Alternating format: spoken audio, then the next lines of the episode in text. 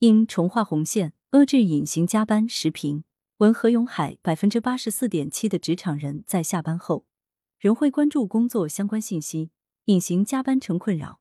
这是一家全国性人才招聘网站近日发布的职场人加班现状调查报告（二零二二）披露的数据。报告指出，受访者表示，自身处于灵活机动加班机制中，他们工作时间与私人时间并不分明，在表面看起来并有没有高强度加班的模式下，却被隐形加班困扰。四月二十五日，《工人日报》隐形加班是相对于被明确要求加班，在单位或工作现场加班等显性加班而言的。显性加班，单位有安排，同事能看到，领导也可能知晓。这种加班能否安排补休、发放加班费或抵扣事假？按照国家相关法规和单位规章制度来处理就行。单位要求员工显性加班，如果违反了劳动法规定的协商原则，以及每日不超过三个小时和每月不超过三十六个小时，劳动者可向劳动监察部门投诉举报或提起诉讼。然而，隐形加班却具有隐蔽性、复杂性，不好界定，难以维权。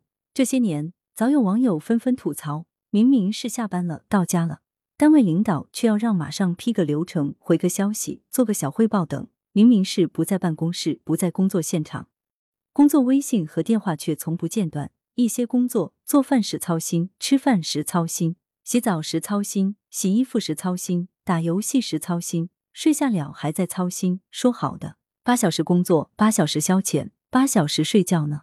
对于隐形加班，不少职场人发出无奈调侃，诸如“我们从不加班，因为我们从不下班，很难找到工作与生活的界限，自己都没意识到自己在加班，不会有人证明你加班的真实情况，工作加量不加价。”这些调侃均表明，隐形加班很难精确计算劳动者的工作，也就很难获得加班补偿。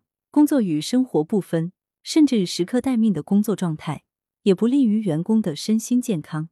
因而，加班应得到进一步明确规范，尤其是隐形加班应该受到整治。在互联网时代，相关法规该对加班予以重新定义。除了直观的上班加班总时长规定，还要考虑互联网时代的特殊性，比如即时通信工具越来越发达，让加班的时空界限变得模糊。下班后全天候超长待机处理单位事务。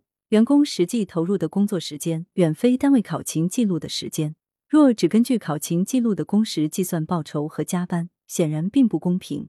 相关法规应对无节制加班重新画条红线，进一步明确定时上下班机制，将无限度的混淆工作与生活的界限，任性随意侵占员工休息时间列为红线之一。当然要按轻重程度分等级。